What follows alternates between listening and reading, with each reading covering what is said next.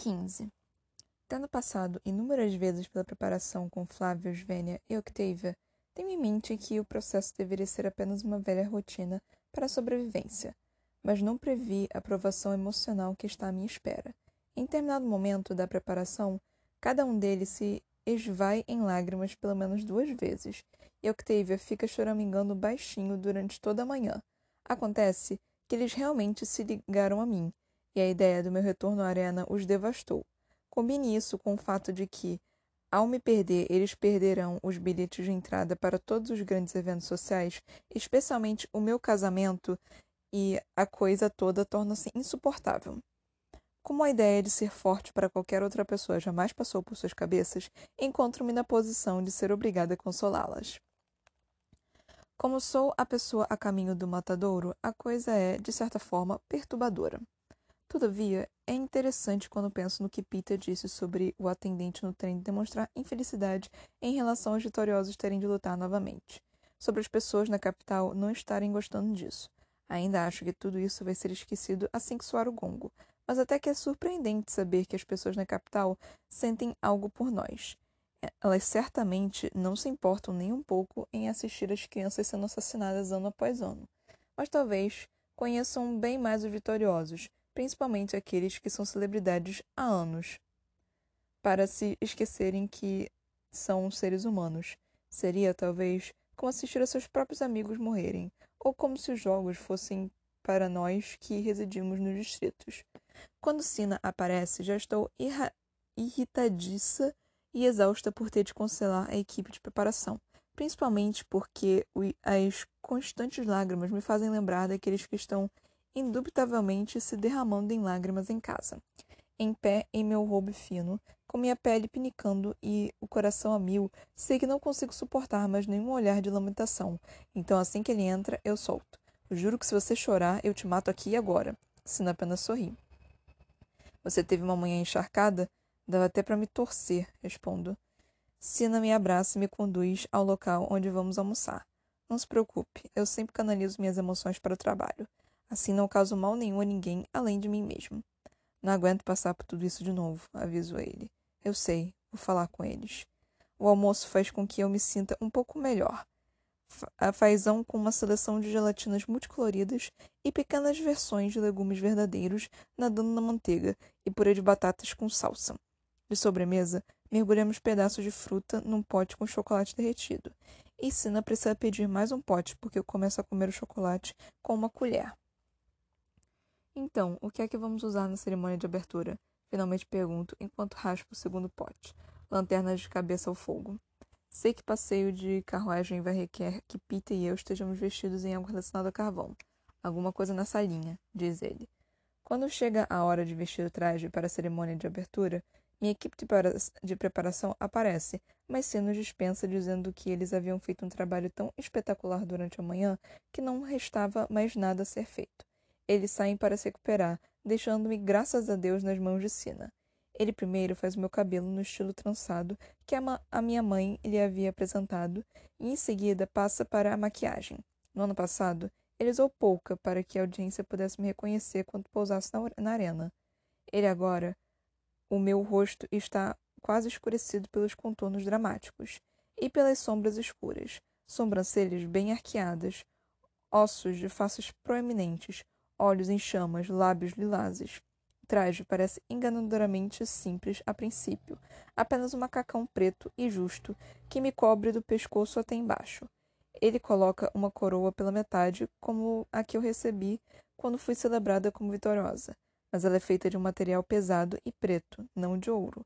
Então ajusta a luz no recinto para imitar o crepúsculo e aperta um botão dentro do tecido na altura do meu pulso. Olho para baixo, fascinada, enquanto meu conjunto lentamente ganha vida. Primeiro, com uma suave luz dourada, mas gradualmente se transformando no laranja avermelhado do carvão no fogo. Parece que estou coberta de brasas brilhantes. Não, não, não! Que sou uma brasa brilhante saída diretamente da nossa lareira. As cores sobem e descem, transmutam-se e misturam-se exatamente como carvão. Como você fez isso? Pergunto maravilhada.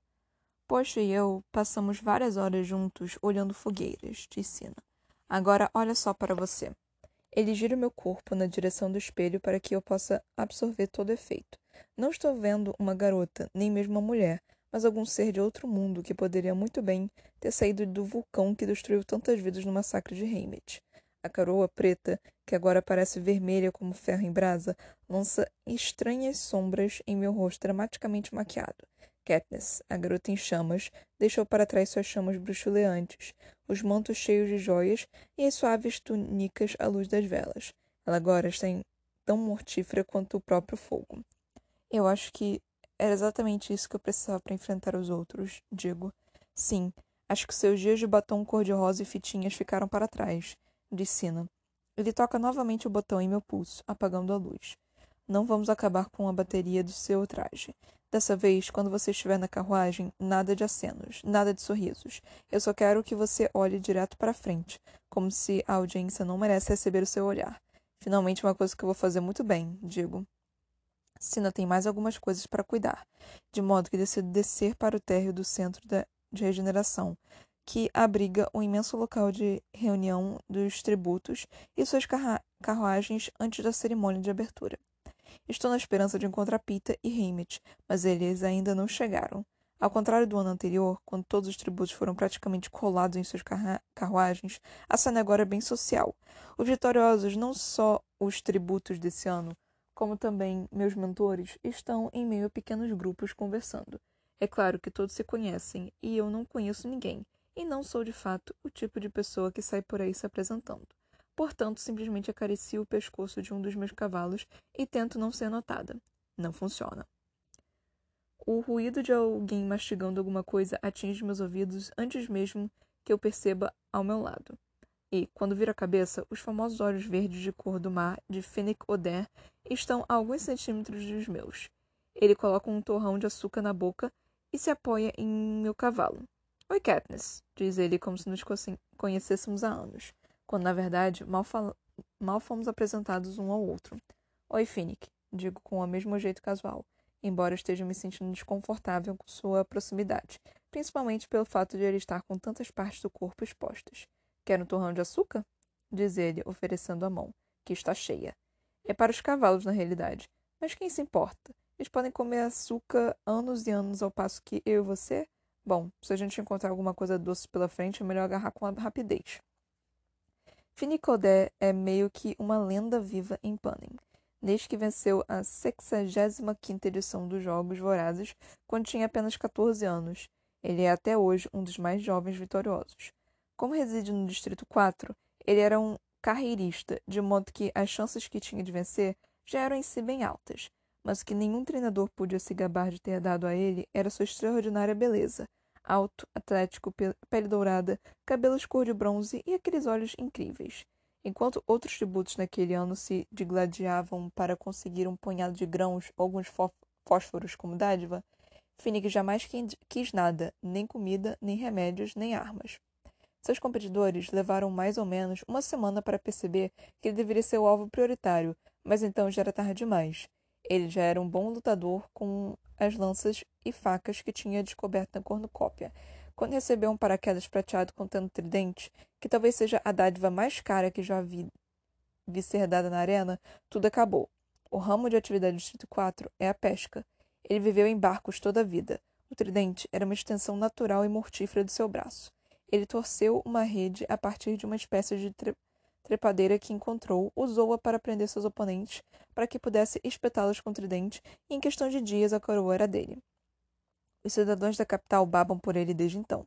Por causa da sua juventude, não puderam de fato tocar nele pelos dois primeiros anos, mas logo depois que completou 16, passava seu tempo nos jogos perseguindo por pessoas que estavam desesperadamente apaixonadas. Ninguém retém seus favores por muito tempo. Ele consegue passar por quatro ou cinco em sua vida, visita anual. Velhas ou novas, lindas ou comuns, ricas ou muito ricas. Ele as acompanha e recebe seus presentes extravagantes, mas nunca fica, e uma vez que parte, nunca volta. Não posso negar que Finnick é uma das pessoas mais impressionantes e sensuais do planeta, mas posso honestamente dizer que nunca me senti atraída por ele. Talvez ele seja bonitinho demais, ou talvez seja fácil demais se conseguir, ou talvez seja fácil demais se perder. Não, obrigada, digo referindo-me ao açúcar. Mas eu adoraria pegar emprestado a sua roupa qualquer dia desses. Ele está usando uma rede dourada com um nó estrategicamente disposto em sua virilha, o que faz com que tecnicamente não esteja nu, mas próximo demais. Tenho certeza de que o estilista dele pensa quanto mais de Finnick estiver aparente para a audiência, melhor. Você está absolutamente aterrorizante nessa produção. O que foi que aconteceu com aqueles vestidos de menininha? Diz. Ele me desce lentamente os lábios com açúcar. Provavelmente isso leva a maioria das pessoas à loucura. Mas por algum motivo, a única coisa que me vem à cabeça é o velho Cray salivando por alguma pobre jovem morta de fome. Eles ficaram pequenos em mim, digo. Finnick pega o colarinho do meu traje e passa os dedos em cima.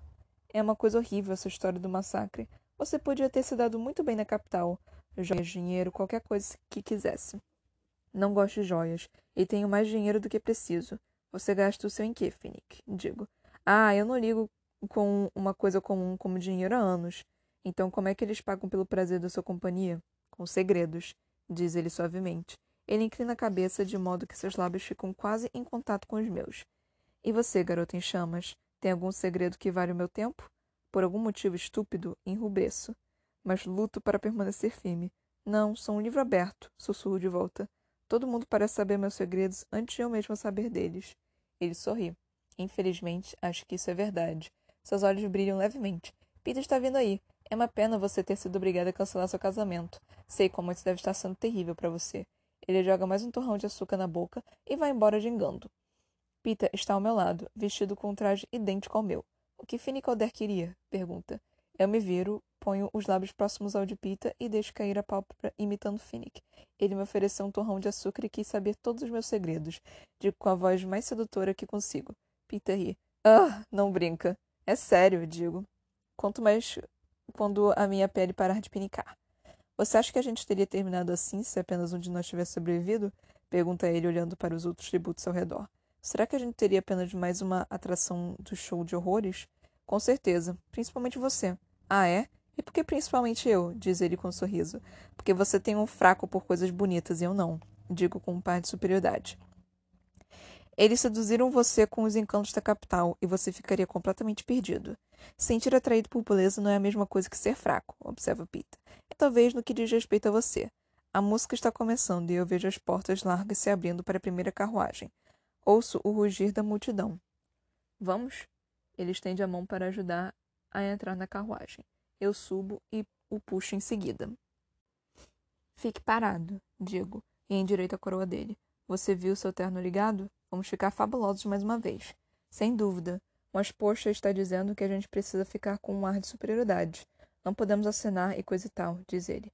Onde eles estão, afinal de contas? Eu não sei. Examino a procissão de carruagens. De repente, é melhor a gente seguir em frente e ligar essas roupas. Fazemos isso e, assim que começamos a brilhar, vejo várias pessoas apontando para nós e comentando uma com as outras. E sei que, mais uma vez, seremos os principais destaques da cerimônia de abertura. Estamos quase na porta. Estica a cabeça e olha ao redor. Mas nem Porsche nem Sina, que ficavam conosco até o último segundo no ano passado, estão visíveis em lugar nenhum. A gente tem de ficar de mãos dadas esse ano? Pergunto. Eu imagino que eles tenham deixado para a gente decidir, diz Pita. Olho para aqueles olhos azuis que nenhuma quantidade excessiva de maquiagem consegue deixar verdadeiramente mortífero, e me lembro como, não mais do que um ano atrás, estava preparada para matá-lo, convencida de que ele estava tentando me matar. Agora tudo se inverteu, Estou determinada a mantê-lo vivo, ciente de que o preço será a minha própria vida.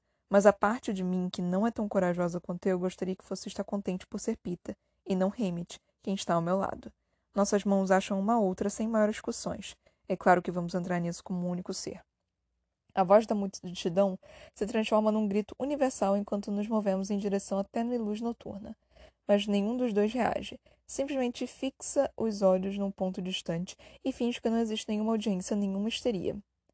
Não consigo evitar uma olhadinha em nós dois nas imagens, nas imensas telas, ao longo do caminho, e não estamos apenas bonitos, estamos escuros e poderosos. Não mais do que isso. Nós nós, amantes desafortunados do Distrito 12, que sofremos tanto e desfrutamos tão pouco as recompensas de nossa vitória, não estamos procurando os favores dos fãs, não estamos engraciando-os com nossos sorrisos ou recebendo seus beijos. Nós não queremos perdão. E eu adoro isso, poder finalmente ser eu mesma. Ao contornarmos o círculo da cidade, vejo que alguns outros estilistas tentaram roubar a ideia que Sina e Posta tiveram de iluminar seus tributos. Os trajes dotados de luz elétrica do Distrito 3, onde eles produzem artigos elétricos, pelo menos fazem sentido. Mas o que está, estão fazendo aqueles pastores do Distrito 10, que estão vestidos de vacas com cintos flamejantes, cozinhando a si mesmos? Patético.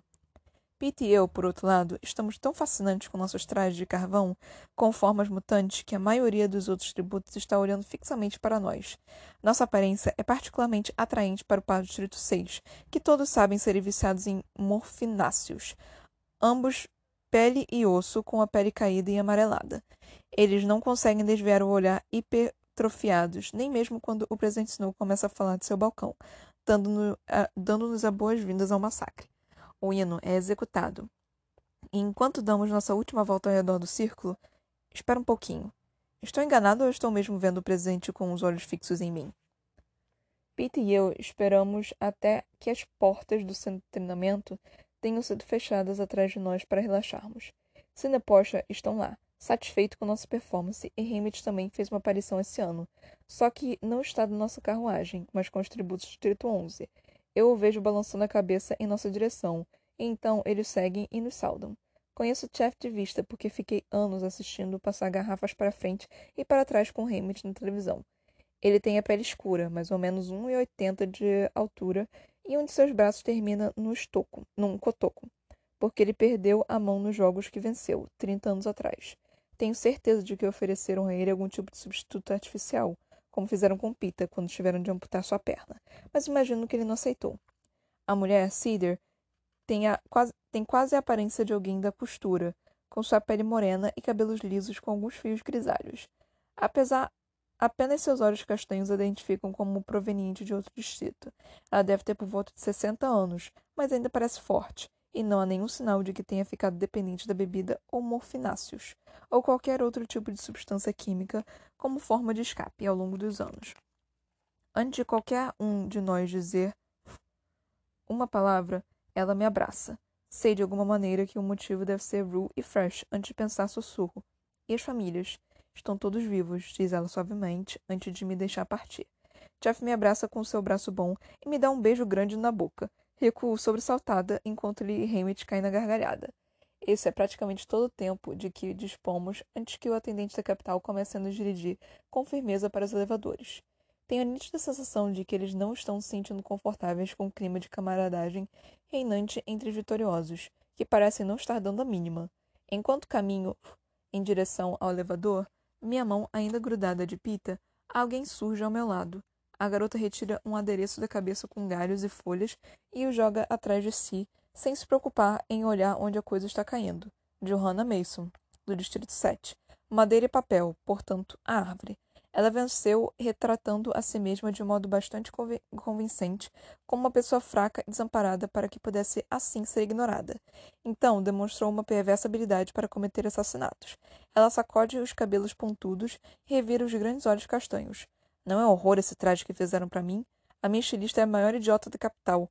Nossos tributos são árvores há 40 anos, por culpa dela. Gostaria muito de ter tido Sina. Você está fantástica. Papo de garota. O tipo de coisa em que sempre fui muito ruim. Opiniões sobre roupas, cabelo, maquiagem. Então eu minto. Pode crer, ele está me ajudando a desenhar a minha própria linha de roupas. Você devia ver o que ele consegue fazer com veludo.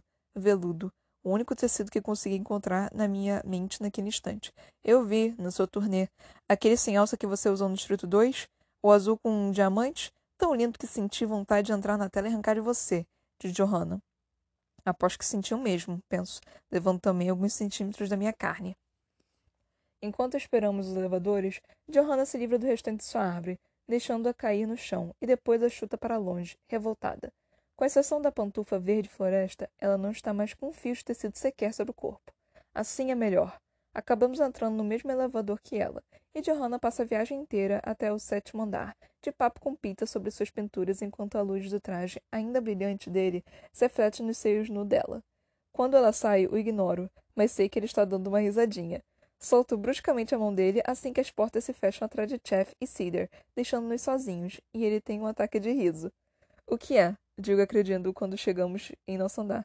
É você, Katniss. Você não vê? Diz ele. Eu o quê? Pergunto. O motivo de todo mundo estar agindo desse jeito. Finnick com seus torrões de açúcar e Chef lhe beijando. E toda aquela coisa com a Johanna tirando a roupa. Ele tenta assumir um tom um pouco mais sério, mas sem sucesso. Eles estão de brincadeira com você porque você está tão. Enfim, você sabe. Não, eu não sei, digo. E eu realmente não faço a menor ideia de que ele está falando. É como daquela vez que você cismava em não olhar para mim pelado na arena. Mesmo eu estava praticamente morto. Você é tão pura, diz ele finalmente.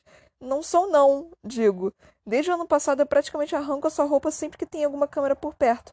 Tudo bem, mas o que eu quero dizer é que para a capital você é pura, diz ele, tentando visivelmente reduzir a minha irritação. Para mim, você é perfeita. Eles só estão implicando com você. Não, eles estão rindo de mim, e você também está. Não, Pita balança a cabeça, mas ainda está lutando contra o sorriso. Estou reavaliando seriamente a questão sobre quem deveria mesmo sair com vida desses jogos quando o outro elevador se abre. Hammett e F juntam-se a nós, aparentemente satisfeito com alguma coisa. Então, o rosto de Hammett adquire uma feição dura. O que fiz agora? Quase digo, mas vejo que ele está olhando fixamente para a entrada da sala jantar atrás de mim. F pisca na mesma direção, então diz esfuziante. Parece que esse ano eles fizeram uma produção que deixou vocês dois idênticos. Viro-me e encontro a garota ruiva Avox, que me serviu ano passado até o começo dos jogos. Penso em como é legal ter uma amiga aqui. Reparo que o jovem ao lado dela, outro Avox, também é ruivo. Isso deve ser o que F quis dizer quando se referiu à produção deles. Então o calafrio percorre meu corpo, porque eu conheço também. Não é da capital, mas de anos e anos de conversa mole no prego, contando piada com a sopa de Greasy Say, e daquele último dia observando inconsciente na praça enquanto Gay se esvaía em sangue. Nosso novo Avox é Darius. 16.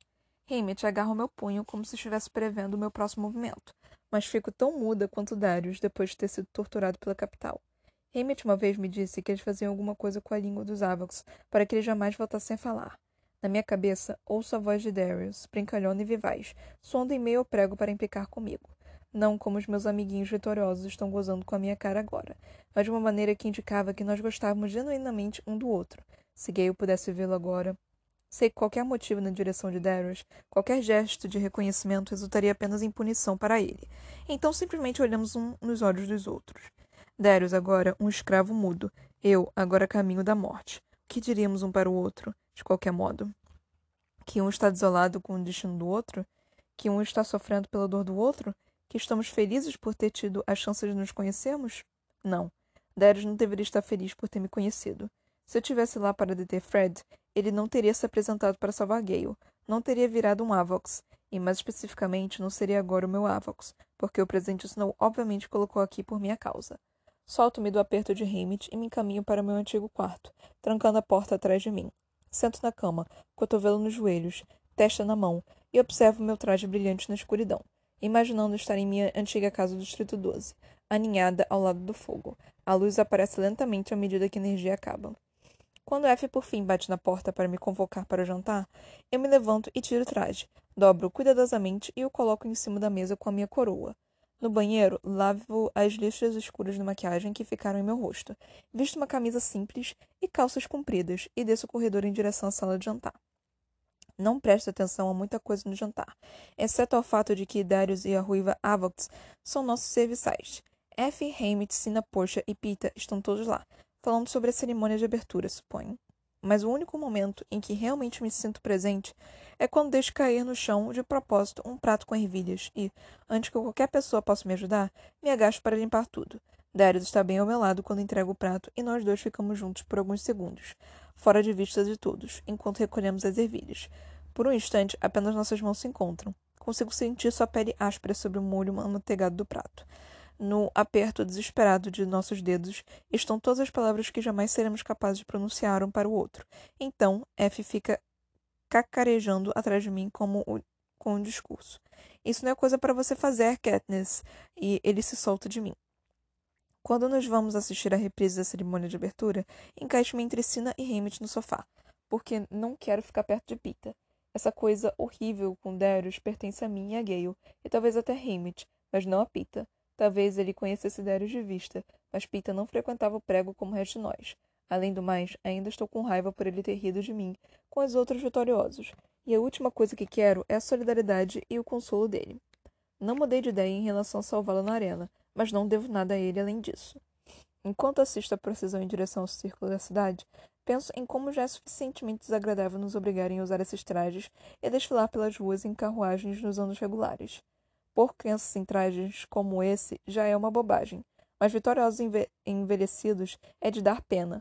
Alguns do que estão do lado jovem, como Johanna e Finnick, ou cujos corpos não estão em péssimas condições, como Cider e Brutus, ainda conseguem manter um pouco de dignidade mas a maioria que está nas garras da bebida, dos morti, mor, morfináceos ou da doença, parece grotesco em seus trajes, retratando vacas e árvores e pães. No ano passado, ficamos de papo sobre cada competidor, mas hoje à noite surge apenas um ou outro comentário. Não é surpresa nenhuma a multidão ficar enlouquecida quando eu e Pita aparecemos com aparência tão jovem e forte e bela em nossos trajes resplandecentes, a própria imagem do que os tributos deveriam ser. Assim que a apresentação acaba, levanto e agradeço a Cine e Porsche pelo fantástico trabalho que fizeram e vou para a cama. F nos lembra que devemos nos encontrar cedo no café da manhã para que possamos montar nossa estratégia de treinamento, mas até a voz dela parece vazia. Pobre F. Ela finalmente teve um ano decente nos jogos com Pita e comigo, e agora tudo se transformou numa tremenda bagunça, a qual nem mesmo ela consegue dar um tom positivo. Nos termos da capital, imagino que isso represente uma verdadeira tragédia. Logo depois de ir para a cama, ouço um leve batido na porta, mas ignoro. Não quero Pita esta noite, principalmente com Darius por perto. Para mim, a presença dele aqui é quase tão desagradável quanto seria de Gale. Gale. Como serei capaz de tirá-lo da cabeça com Darius rondando os, os corredores? Línguas aparecem intensamente em meus pesadelos. Primeiro assisto, paralisado em defesa, a mãos enluvadas executarem a sangrenta dissecação na boca de Darius. Então, estou numa festa onde todos usam máscaras e alguém com uma língua molhada para fora da boca, que suponho ser Finny que me persegue, mas quando ele me agarra e tira a máscara, é o Presidente Snow, e de seus lábios grossos corre uma saliva sangrenta. Finalmente estou de volta à arena, minha própria língua seca com uma lixa, enquanto tento alcançar uma fonte de água que se afasta sempre que estou a ponto de tocá-la. Quando acordo, vou cambaleando em direção ao banheiro e bebo água da torneira até não aguentar mais. Tiro as roupas encharcadas de suor e volto para a cama, nua, e consigo, de uma forma ou de outra, voltar a dormir. Na manhã seguinte, demoro o máximo que posso a descer para o café de manhã, porque realmente não quero discutir nossa estratégia de treinamento. O que há para se discutir? Cada vitor vitorioso já sabe o que todos os outros podem fazer ou pelo menos do que eram capazes no passado, de qualquer modo. Então, Pete e eu continuaremos a agir como se estivéssemos apaixonados, e é isso aí. De um jeito ou de outro, simplesmente não estou afim de conversar sobre isso, principalmente com Darius mudo em pé ali por perto. Tomo uma longa esperada, visto lentamente o traje que Sino deixou para o treinamento e peço, através de um microfone, para trazerem comida em meu quarto. Em um minuto, salsichas, ovos, batatas, pão, suco e chocolate quente aparecem na minha frente como um pouco tentando arrastar o máximo os minutos até as dez da manhã, quando seremos obrigados a descer para o centro de treinamento. Lá, pelas nove e meia, Hamid já está batendo em minha porta, obviamente saco cheio comigo, me mandando descer para a sala de jantar agora. Ainda assim, escovo os dentes antes de sair do quarto, matando, matando mais cinco minutos. A sala de jantar está vazia, com exceção de Pita e Hamid, cujo rosto está vermelho devido à bebida e à raiva. No pulso, ele está usando uma pulseira de ouro maciço, com um desenho de chamas. Isso deve ser a concessão feita ao plano de F de fazer com que nós todos usássemos um símbolo em comum, que ele gira contrariado. É uma pulseira bem bonita na realidade, mas o movimento faz ela parecer uma coisa restritiva, uma algema, muito mais do que uma joia. Você está atrasada, Rosna. Desculpe, dormi demais depois que os pesadelos com línguas mutiladas me deixaram acordadas quase a noite inteira. Tenho a intenção de parecer hostil, mas minha voz engasga no fim da sentença.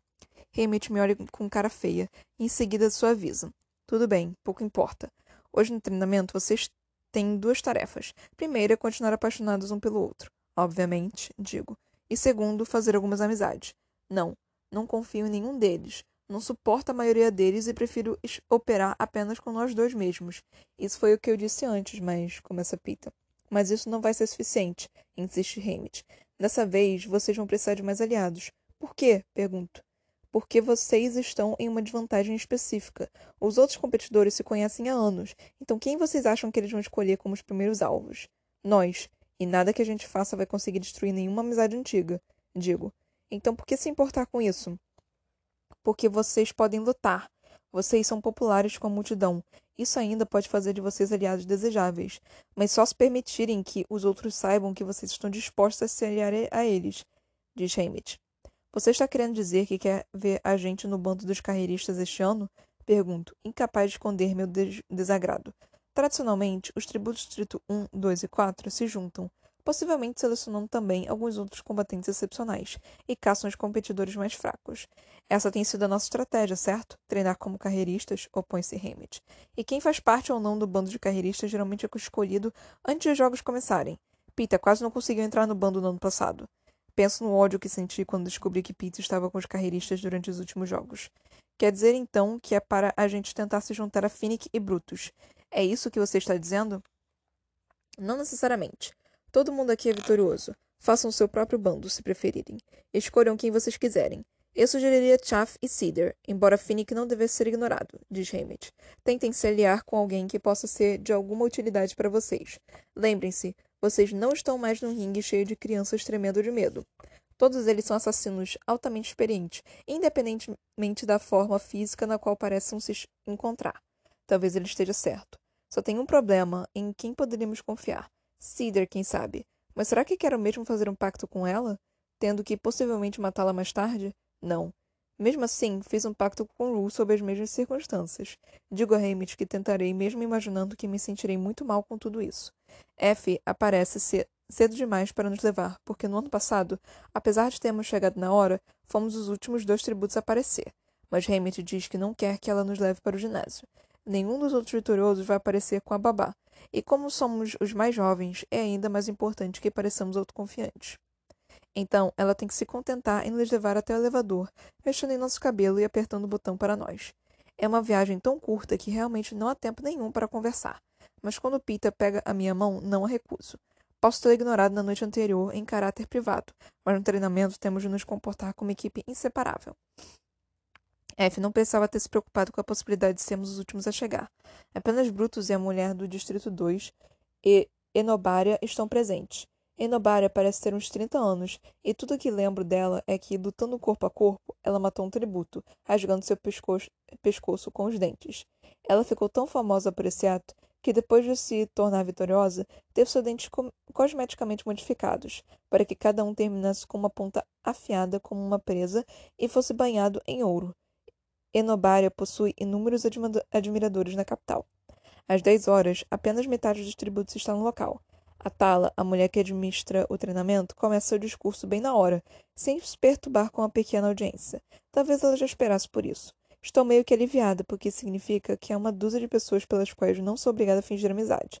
A Tala percorre a lista de estações, que incluem não só, só, não só combate, como também habilidade de sobrevivência e nos libera para treinar. Digo a Peter que acho melhor nos dividirmos, cobrindo assim mais território. Quando ele se dirige para o arremesso de lanças no, na companhia de Brutus e Chef, me encaminho para a estação de elaboração de nós. Quase ninguém se dá o trabalho de visitá-la. Gosto do treinador e ele se lembra de mim com carinho, talvez porque tenhamos passado um bom tempo juntos no ano passado. Ele fica contente quando mostro que ainda sei montar a armadilha que deixa o inimigo pendurado por uma perna em uma árvore. Com certeza ele observou minhas armadilhas na arena ano passado, e agora me vê como uma aluna dileta, já em estágio avançado, de modo que peço que ele recapture todos os tipos de nó que podem vir a ser úteis a um, uns poucos que provavelmente jamais utilizarei. Ficarei contente de passar amanhã sozinha com ele, mas depois de mais ou menos uma hora e meia, alguém me abraça por trás, seus dedos facilmente terminando o complicado nó que eu estava suando para terminar. É claro que é Fênix que parece ter passado toda a infância brandindo tridentes e manipulando cordas para produzir lindos nós para redes. Imagino. Observa-o por um minuto, enquanto pega uma corda comprida, faz um nó e em seguida finge que está se esforçando por pura diversão. Desvio o olhar e dirijo para uma outra estação desocupada, onde os tributos podem aprender a fazer fogueiras. Já faço excelentes fogueiras, mas ainda sou bem dependente de fósforos para acendê-las. Então, o treinador me faz trabalhar com uma pedrinha, aço e um pedaço de tecido chamuscado. A coisa é muito mais difícil do que parece e, mesmo trabalhando com o máximo de dedicação, leva mais ou menos uma hora para acender o fogo. Levanto os olhos com um sorriso triunfante apenas para descobrir que tenho companhia. Os dois tributos do Distrito 3 estão ao meu lado, lutando para iniciar um fogo decente com fósforos. Penso em ir embora, mas quero muito tentar usar a pedrinha novamente e, como tenho mesmo que reportar a Hamid que tentei fazer amigos, esses dois bem que poderiam ser uma escolha suportável. Ambos são pequenos de estatura, com a pele acinzentada e os cabelos pretos. A mulher, Wiris, tem provavelmente a idade da minha mãe e fala com uma voz tranquila e inteligente, mas reparo instantaneamente que ela tem o vício de deixar as palavras no ar no meio das sentenças, como se estivesse se esquecendo que havia uma outra pessoa conversando com ela. B.T., o homem, é mais velho e até certo ponto inquieto. Ele usa óculos, mas passa muito tempo olhando por baixo das lentes. São um pouco estranhos, mas tenho certeza absoluta de que nenhum dos dois vai tentar me deixar desconfortável tirando a própria roupa. Eles são do Distrito 3, Talvez possam até confirmar minhas suspeitas de que há um levante ocorrendo por lá. Dou uma olhada geral no centro de treinamento. Pita está numa área destinada à remessa de facas. Os viciados em morfináceos do Distrito 6 estão numa estação de camuflagem, pintando os rostos um dos outros com várias pinceladas de, em cor de rosa. O tributo do sexo masculino do Distrito 5 está vomitando vinho em cima do piso da luta de espadas. Finnick e a mulher idosa de seu distrito estão na estação de arco e flecha. Johanna Mason está novamente nua e passando óleo na pele para uma lição de luta livre. Decido ficar atenta. Wyrus e Beatty são uma boa companhia. Parecem suficientemente amigáveis, mas não metem o nariz onde não devem. Conversamos sobre nossos talentos. Eles me contam que ambos inventam coisas, o que faz com que o meu suposto interesse por moda pareça pouco convincente. Wyrus pega uma espécie de dispositivo para costura no qual vem trabalhando. Isso aqui sente a densidade do tecido e seleciona a força necessária, diz ela. Então fica absorvida com um pouco de palha seca antes de continuar o discurso.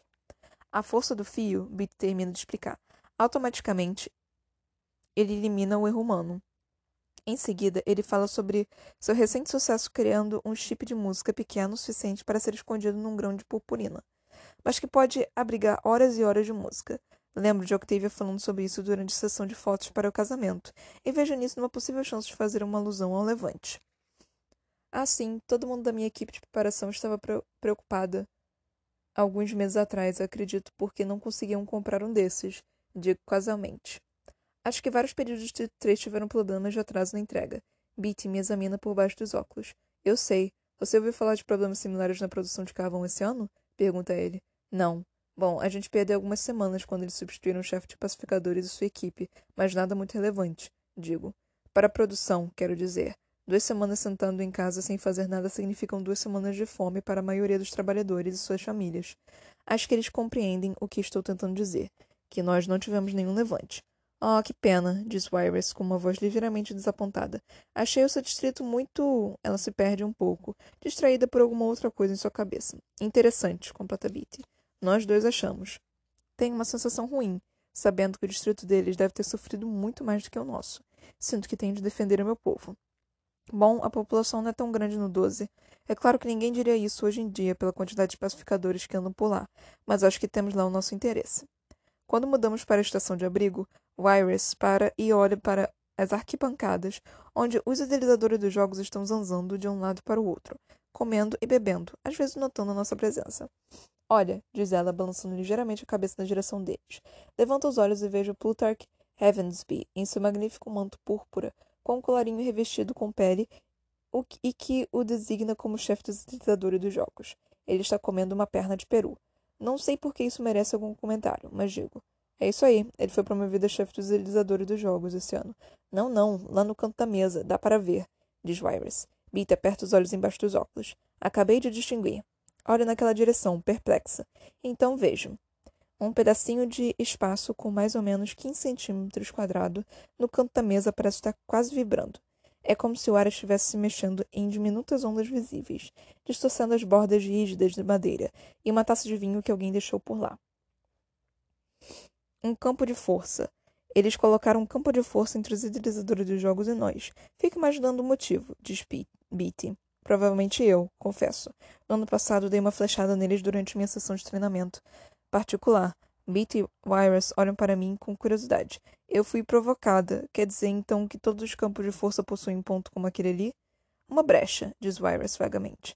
Na armadura, diria eu, completa Beatty. O ideal seria que fosse invisível, não acha? Quero perguntar mais coisas a eles, mas o almoço é anunciado.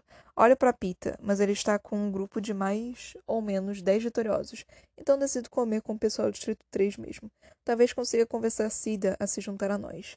Quando nos dirigimos ao refeitório, vejo que alguns membros da gangue de Pita têm outras ideias. Eles estão arrastando todas as mesas menores para formar uma mesa grande, de modo que somos todos obrigados a comer juntos. Agora não sei o que fazer. Mesmo na escola, costumava evitar uma mesa cheia de gente. Para ser franca, provavelmente teria me sentido sempre sozinha se Mad não tivesse adquirido o costume de se juntar a mim.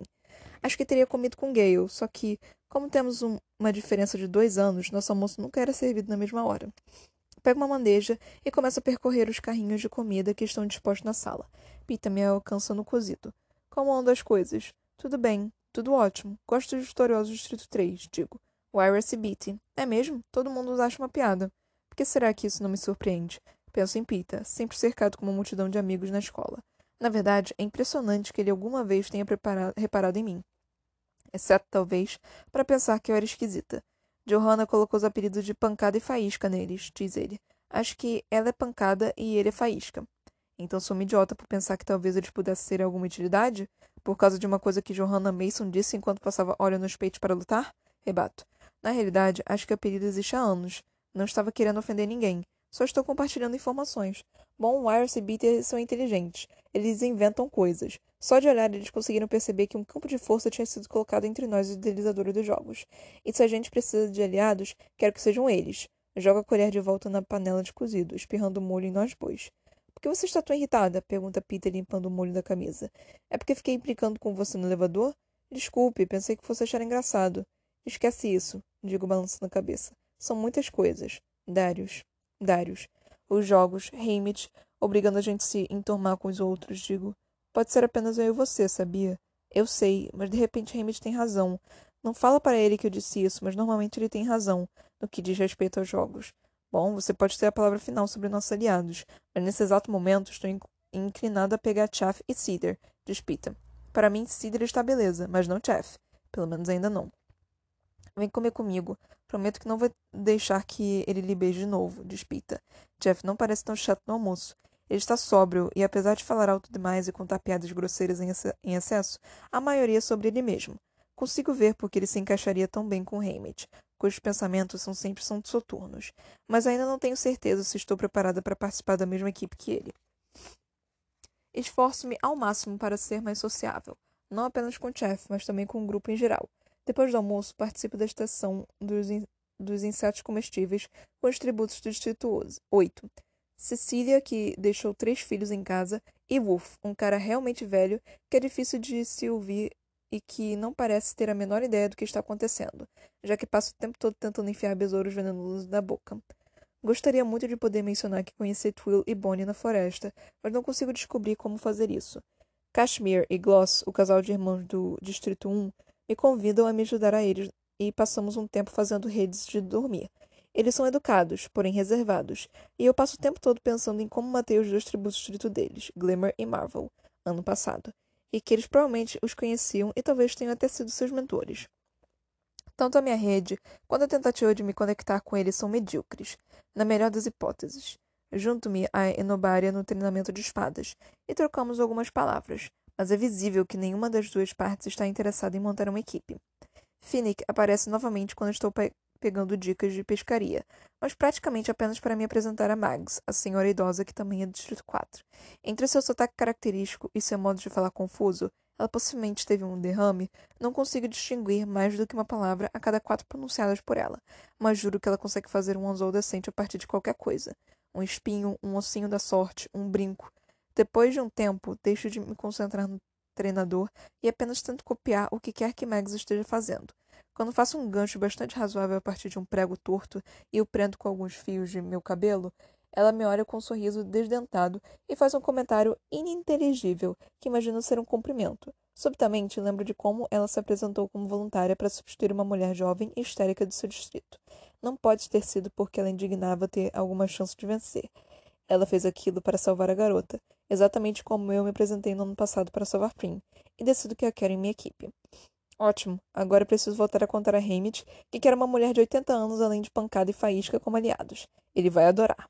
Então desisto de tentar fazer amizade e vou direto para o treinamento de arco e flecha em busca de alguma sanidade. É uma maravilha estar lá, experimentar todos aqueles arcos e flechas diferentes. O treinador Tax, vendo que os alvos parados não ofereciam desafio para mim, começa a lançar no ar uns ridículos pássaros falsos para que eu os atinja.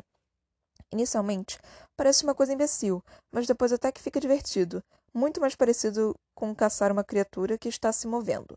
Como estou acertando tudo, ele começa a aumentar o número de pássaros que joga para o ar. Esqueço o resto do ginásio, os vitoriosos, toda a minha tristeza e me perco nas flechadas. Quando consigo abater cinco pássaros em uma rodada, percebo que está tudo tão quieto que dá até para ouvir cada um deles caindo no chão. Viro-me e vejo que a maioria dos vitoriosos parou para assistir a minha performance. Os rostos deles exprimem tudo, de inveja a ódio a admiração. Depois do treinamento, Pete e eu nos juntamos e ficamos esperando que Hammett e F apareçam para o jantar. Quando somos chamados para a refeição, Hammett vai logo em cima de mim. Quer dizer então que metade dos vitoriosos instruiu seus mentores a solicitar você como aliada? Sei que isso não pode ser em virtude de sua personalidade solar. Eles a viram atirar com arco e flecha, despita com um sorriso. Para a falar a verdade, eu a vi atirando com um arco e flecha de verdade, pela primeira vez. Eu mesmo estou quase fazendo uma solicitação formal. Você é assim tão boa? pergunta Hammett. Tão boa que até Brutus quer você? Dou de ombros. Mas eu não quero Brutus, quero Mags e o Distrito 3. É claro que quer. Hammett suspira e pede uma garrafa de vinho. Vou dizer para todo mundo que você ainda está se decidindo. Depois da minha exibição com arco e flecha, ainda sou vítima de algumas implicâncias, mas não tenho mais a sensação de que estão gozando com a minha cara. Na verdade, a sensação que tenho é de ter sido, de alguma maneira, iniciado no círculo dos vitoriosos.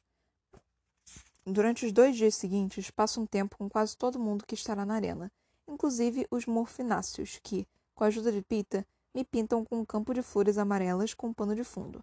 Até com Finnick, que me dá uma hora de aula de tridente em troca de uma hora de instruções de arco e flecha.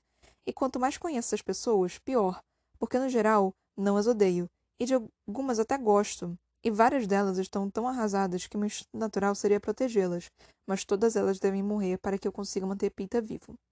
O último dia de treinamento se encerra com nossas sessões particulares, Cada um de nós fica 15 minutos diante dos lidadores dos jogos, com o intuito de maravilhá-los com nossas habilidades.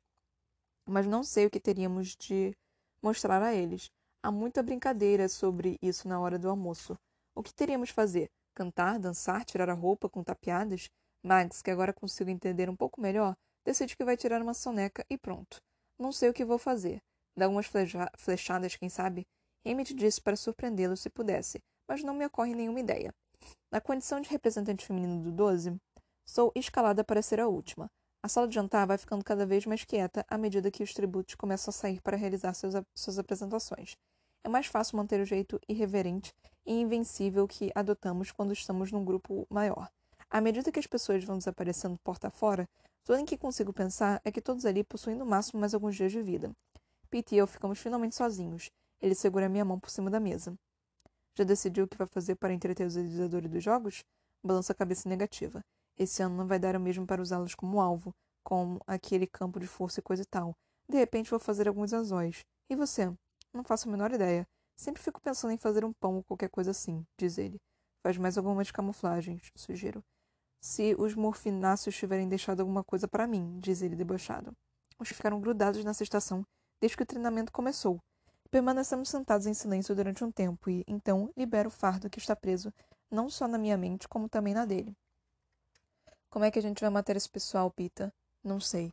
Ele curva a testa em direção às nossas mãos entrelaçadas. Não os quero como aliados. Por que será que Hammett quis que a gente os conhecesse melhor? Pergunto.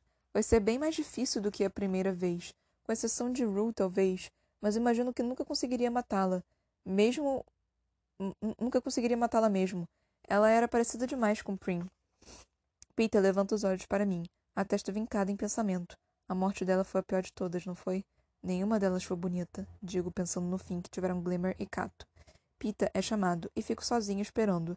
Quinze minutos se passam, em seguida meia hora. Quase quarenta minutos depois sou chamada. Quando entro, sinto cheiro forte de detergente. Reparo que uma das esteiras foi arrastada para o centro da sala. O clima é bem diferente do ano passado, quando os idealizadores dos jogos estavam meio bêbados e beliscando distraidamente os petiscos do banquete à disposição deles. Eles sussurraram entre eles, aparentemente chateados. O que será que Pita fez? Será que foi algo que os deixou irritados? Sinto uma potinha de preocupação. Isso não é nada bom. Não quero que Peter seja escolhido como alvo de raiva dos idealizadores de jogos. Isso faz parte das minhas funções, afastar Peter dos problemas. Mas como foi que ele os deixou irritados? Porque eu adoraria fazer exatamente isso e muito mais.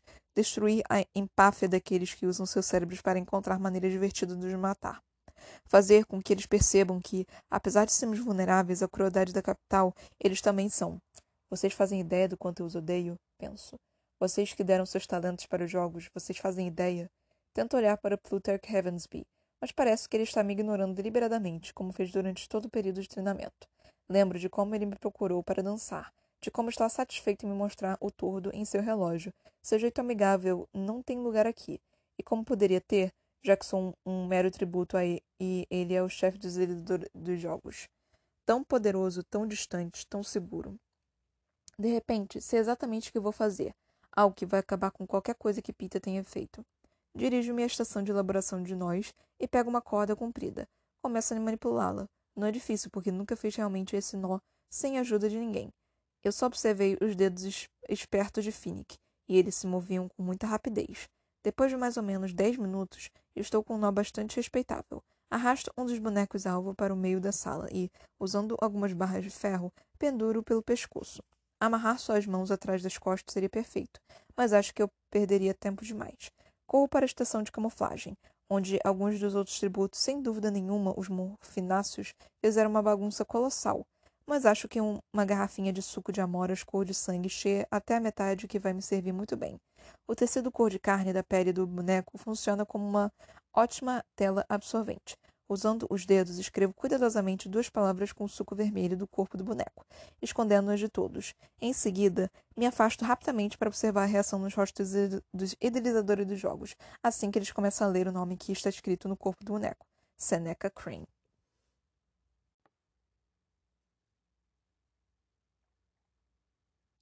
Ai, gente, eu tô lendo muito mais do que falando. Eu não sei se isso para vocês é melhor ou pior. Mas os capítulos são muito grandes, eu não tenho escolha. E, e, eu quero ler, gente. Eu realmente quero ler, eu fico feliz aqui lendo. E assim, não, não chegou exatamente na parte que eu quero realmente falar bastante coisa, né? Mas aqui tem algumas, alguns pontos que eu quero poder falar para vocês. Por exemplo, Finnick Oder. Eu quero que vocês lembrem-se desse nome. Eu quero que vocês gravem essa pessoa na, na mente de vocês. Eu quero que vocês tenham, tenham esse nome, tenham esse personagem fixo na mente de vocês, porque eu quero que vocês sintam a mesma coisa que eu senti quando eu li esse livro. Então, é, é muito importante que vocês se lembrem desse nome. E, e, vejam ele no filme também, por favor. Assistam Em Chamas, o segundo, o segundo filme de Jogos Vorazes. Então, primeiramente, eu gostaria de dizer isso, que Finnickelder, que, que mantenha esse nome preso na, na mente de vocês. É, nós começamos de novo, né, com a mesma ladainha dos Jogos Vorazes, que é basicamente o treino, né? Tipo, todo mundo agora sabe o que, que é para fazer, todo mundo sabe o que, que tem que ser feito, todo mundo já é um, um vitorioso, então todos eles sabem exatamente o que, que tem que ser feito. Quer dizer, não exatamente, né? Porque o, as arenas, elas são sempre difíceis. Mas você sempre tem, tipo, uma, uma leve noção do que, que vai ter na arena, né? Tipo, você sabe que vai ter árvores, por exemplo, como foi dito no, no primeiro Jogos Vorazes. Porque sem árvores a, as pessoas não, não conseguem sobreviver, simplesmente simples assim. Tipo, não dá pra fazer fogueira, não dá pra fazer um bando de coisa. Então, sempre tem que ter árvore e sempre tem que ter água, porque senão não, não tem como sobreviver. Então, e alguma coisa para você conseguir comer também na arena, né? Então, essas coisas você sabe que vai ter. Então, tipo, algumas coisas vão ser recorrentes. O resto você vai ter que aprender todos esses trecos de, de sobrevivência eternamente. Então, mesmo que eles sejam sobreviventes, muitos deles eles não foram mais para a arena, né? Muitos deles estão tipo estão consumiram drogas e álcool e não estão mais preparados para voltarem para a arena. Porque, ah, tipo, eles acharam que estavam tranquilos, já estavam bem, né? Tipo, não, não precisavam mais temer pela vida. Mas, então eles tiveram que estar. E muitos deles já estão bem mais velhos, né? Então tem toda essa questão de. de eles realmente estarem mais velhos. É interessante também, tipo, o talento com arco e flecha, né? E todo mundo, tipo, puta que pariu. Tipo, você tá que Katniss é minha garota, porque Katniss é minha crush. Ela, eu amo a Katniss, ela é minha crush. Eu, eu, Pete e Katniss são meus crushes eternos e só tô tipo, ai, amo eles. Mas enfim eles não tão tão. O Peter e o Katniss não tão, tipo, love love, ainda bem, porque eu tô, tipo. Mas aguento, eu preciso, de, eu preciso muito de morte e sangue e tudo mais, porque eu não aguento mais essa parte de amor, porque eu tô tão solitária. Mas enfim, eu vou continuar falando até o vírus sair, tá, gente? Porque assim, até a vacina sair, eu, eu vou estar tá solitária em casa aqui, agarrando meus gatos, querendo amor na minha vida. Ah, e comendo sorvete que nem nos filmes americanos. Inclusive, eu deveria comprar sorvete. Mas enfim. O treino começou e nós podemos ver que cada deles tem um talento tipo spell específico. E obviamente a Katniss foi pro foi para meio que hum, Ilha dos Rejeitados. Quer dizer, não foi para Ilha dos Rejeitados, ela quer ela é querida e amada por todo mundo, mas ela foi logo querendo os rejeitados da turma, né? Tipo os esquisitos, os que tem apelidos ruins. E eu super a Katniss, gente. Eu, eu superei essa pessoa também. Eu, minha vida inteira também, essas rejeitadas, visitas. Então, tipo. É... E eu leio sobre esses personagens e eu fico tipo, cara, você é uma pessoa incrível. Por que, que as pessoas entendem personagem incrível? Então eu fico meio revoltada e eu só quero ser amiga desses personagens. E eu sei que eu nunca vou ser amiga desses personagens porque esses personagens não existem. E aí eu começo a chorar. Não, mentira, não choro não, mas eu fico bem triste. É também, tipo, isso é algo que eu tava querendo falar com vocês desde que eu comecei a ler Jogos Vorazes. Que a parte da Katniss sendo pura, né? É... A, a, parte da Johanna. Lembrem desse nome também. Eu adoro a Johanna. Ela é incrível, ela é maravilhosa. E vocês vão. E vocês vão se apaixonar por ela também. Gostem vocês ou não. Mas assim. Porque eu vou fazer vocês amarem a Johanna. Mas assim. É parte, tipo, da Johanna tirando a roupa toda e a Katniss ficando super incomodada. Cara, a cena do filme que fizeram no filme dessa cena é perfeita. É tipo, é muito perfeita, é maravilhosa, é incrível. É, os atores são perfeitos. O, o, ator da Johanna, do Haymitch, da, do Peter e da, da Katniss, que estão no no elevador e vem a Johanna, tipo, se despindo, tipo...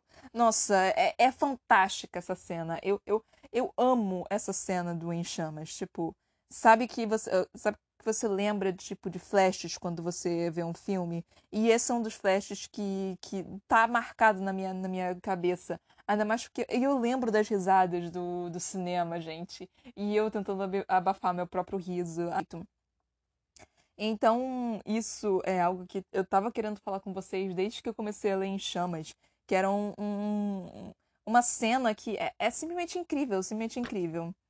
E eu espero muito que vocês vão assistir o, o, filme assim que vocês é, me ouvirem ler esse livro, né?